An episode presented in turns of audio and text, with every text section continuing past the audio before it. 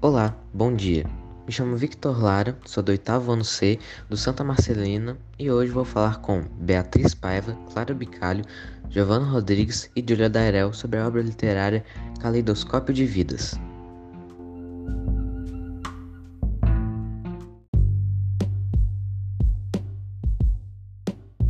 Esta obra foi escrita por João Anzana e Luca Rascosa, ilustrado por Adriano Catenzaro. A editora foi FTD S.A. e o ano da edição foi 2019. O lugar onde foi produzido foi São Paulo, no Brasil. Segundo o nosso grupo do oitavo ano C, o livro foi considerado ruim por duas pessoas e mais ou menos por três. Porém, de acordo com os dados da pesquisa feita pelos alunos de todo o oitavo, do, de todo o oitavo ano, a maior parte dos estudantes consideraram a leitura boa e indicariam o livro a outros cidadãos. Logo, o motivo da equipe não ter admirado a obra foi porque ela não prendeu atenção e tem uma linguagem difícil de entender, devido ao fato de todos concordarem com a quantidade de vezes que lemos uma mesma frase para entendê-la. Dessa forma, o leitor deve ter mais atenção no decorrer dos contos.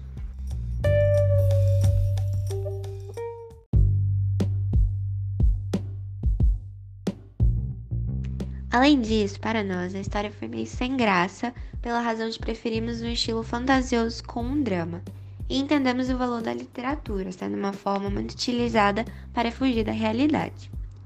Por outro lado, o tema abordado é muito importante, pois é um assunto muito recorrente na vida da população do mundo e inclusive do Brasil. Já analisarmos o exemplar do qual foi estruturado de forma poética, sem ocorrer o preenchimento da página toda, usando somente o lado esquerdo. Ademais, o produto inclui uma capa e contracapa duras e versos de estilo poético. A estratégia do autor de dividir o livro em três narrativas e ao mesmo tempo se encontrarem é um ponto muito bom e intrigante já que ele escreveu três histórias diferentes, mas interligadas. À vista disso, observamos que os contos não estão em ordem cronológicas, fazendo com que o leitor possa se sentir um pouco confuso.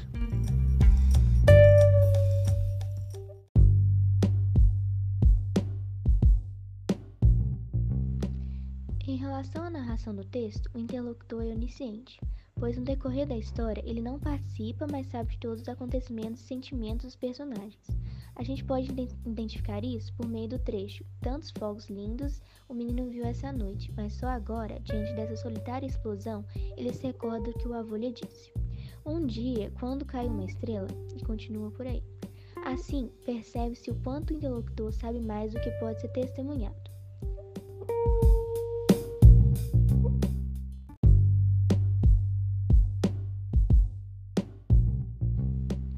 Aliás, os sujeitos da narrativa que mais apareceram foram Theo, a Maria, o José e o menino, que é filho de José e Maria e neto de Theo. Dessa forma, nota-se que o tempo presente no livro foi o tempo psicológico, que é a rememoração do passado, pois o cronológico não é, por causa da história não acontecer na ordem certa. As duas primeiras sim, mas a última conta sobre o avô Theo, que já havia falecido.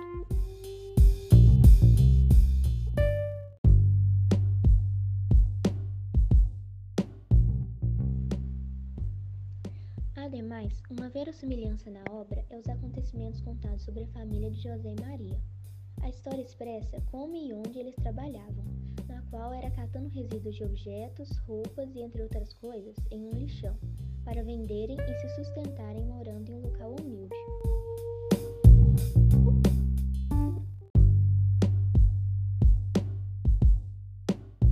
dessa família não é comprovada, mas é confirmado na vida real a existência de muita gente nessa situação, trabalhando e morando em locais como os descritos na história, sendo quase metade da população, 43,2%.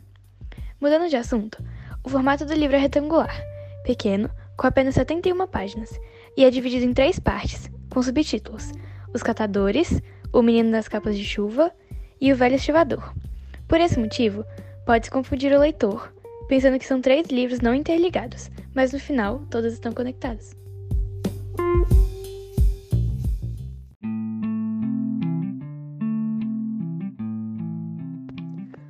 O ilustrador foi Adriano Catenzari e houve pouca ilustração, mas foram bem divertidas, coloridas e com estilo não realista, nas quais retratam a cidade do Rio de Janeiro. Isso deixa o texto um pouco mais interessante, pois mostra de uma maneira lúdica como eram as situações dos personagens e como o ilustrador via esses ambientes.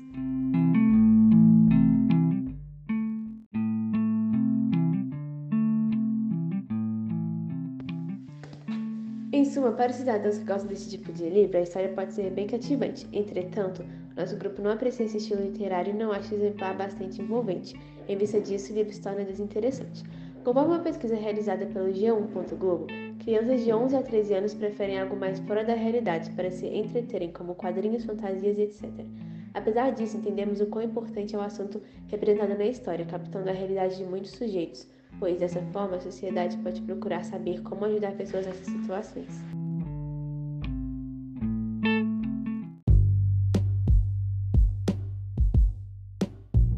Então, esse foi o nosso podcast. Obrigada pela atenção e esperamos que tenham gostado.